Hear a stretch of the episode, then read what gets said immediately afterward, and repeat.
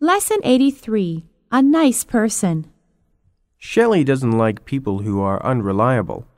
She especially doesn't like people who tell lies.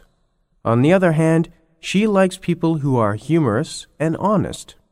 She really likes people that are easygoing and sincere. However, regardless of whom she likes or dislikes, she is nice to everyone.